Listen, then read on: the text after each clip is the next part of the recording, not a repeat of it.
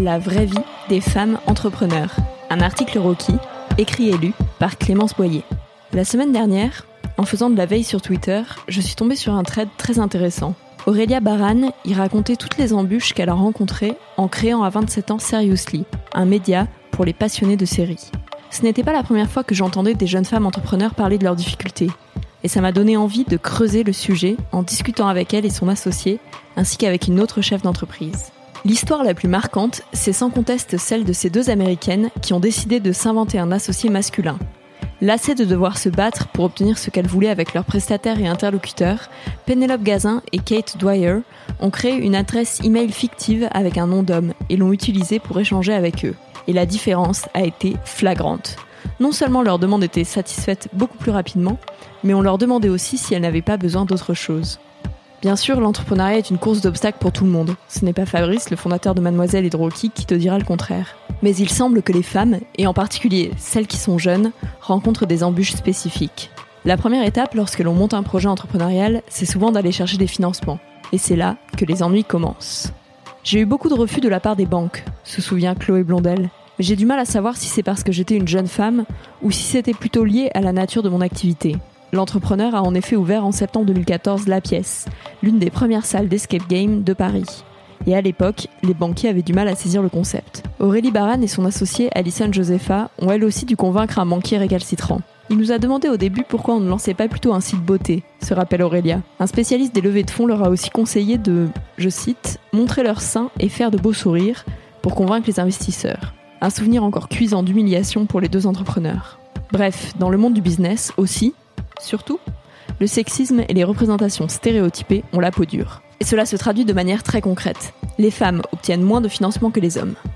Le ticket moyen d'une levée de fonds en France pour les startups dirigées par des femmes est en effet de 1,5 million d'euros, contre 3,2 millions pour les hommes, selon le baromètre Starter KPMG 2018. Toutefois, ce n'est pas avec les financiers que Chloé, Aurélia ou Alison ont rencontré le plus de difficultés, mais bien avec des prestataires, un comble quand on sait qu'elles sont leurs clientes. C'est lors des travaux pour aménager son local que Chloé a le plus constaté le sexisme ordinaire. Des artisans qui s'adressent uniquement à son chef de chantier et pas à elle, alors qu'elle est très calée en bricolage, d'autres qui refusent d'écouter ses suggestions et s'entêtent pendant plusieurs heures avant de reconnaître qu'elle avait raison. Et ainsi de suite. Sans parler des vendeurs des magasins de bricolage qui ont l'air surpris qu'elle sache exactement ce qu'elle est venue chercher dans la boutique. Chez Seriously, médias en ligne oblige, c'est plutôt du côté du développement web que les choses ont été compliquées. Les deux femmes ont en effet fait appel à une société extérieure pour développer leur site internet. Quand tu es une femme, chaque demande devient une plainte. Et il suffit d'ajouter un homme dans la boucle pour que ça redevienne une demande, note Allison. Pas plus tard que cette semaine, on a demandé à l'un de nos employés de jouer le rôle d'associé pour débloquer une situation lors d'un call avec un prestataire, ajoute Aurélia. Une perte de temps et d'énergie pour les deux associés, qui ont aussi remarqué la difficulté éprouvée par certains hommes à reconnaître leur ignorance sur un sujet. La relation avec les clients pose d'autres défis. Par exemple, Chloé a parfois dû gérer des clients qui faisaient des réflexions sexistes ou des remarques déplacées à ses employés, toutes des femmes. Hier, par exemple, on accueille une équipe en leur disant que les énigmes de la salle sont basées sur la logique. L'un des joueurs répond ah bah ça tombe mal, on a des filles dans l'équipe. Ça arrive tout le temps. Et ce n'est pas simple de savoir comment réagir dans cette situation, parce que recadrer la personne peut jeter un froid, et derrière, on a des mauvaises critiques en ligne.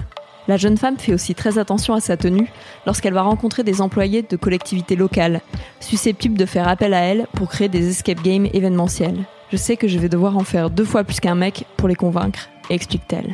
Au-delà des vêtements qu'elle adapte à son agenda de la journée, sweat basket quand elle va sur le chantier et veste élégante quand elle rencontre des clients ou investisseurs, Chloé essaye aussi de bosser quand c'est possible avec des prestataires femmes. C'est rare d'avoir des femmes dans ce milieu-là, donc je me dis qu'elles ont potentiellement plus galéré pour y arriver, et donc qu'elles sont peut-être un peu meilleures que les autres.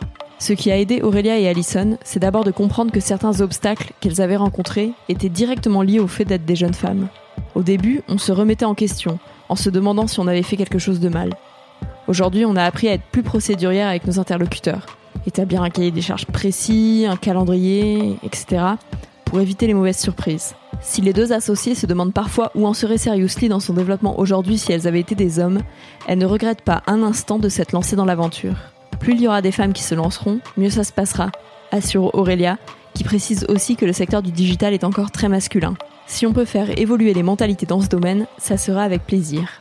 Si j'avais su tout ça avant, je me serais lancée quand même, assure Chloé. J'aime bien l'idée de challenge, de me battre pour prouver que c'est possible. C'est aussi ça qui rend l'aventure intéressante.